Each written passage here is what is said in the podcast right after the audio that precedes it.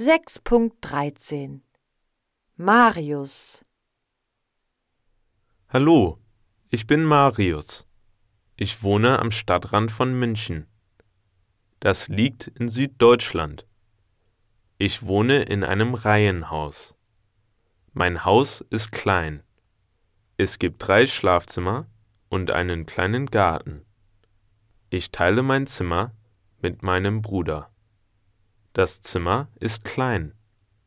Es gibt einen Kleiderschrank, einen Sessel und ein Doppelstockbett. Jedes Wochenende mache ich eine Radtour mit meinen Freunden. Radfahren ist mein Lieblingshobby. Morgens stehe ich um Viertel vor sieben auf.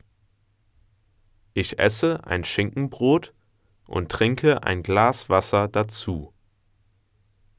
Dann gehe ich ins Badezimmer. Ich putze mir die Zähne und kämme mir die Haare. Ich ziehe mich an. Um halb acht verlasse ich das Haus. Ich fahre mit dem Rad zur Schule.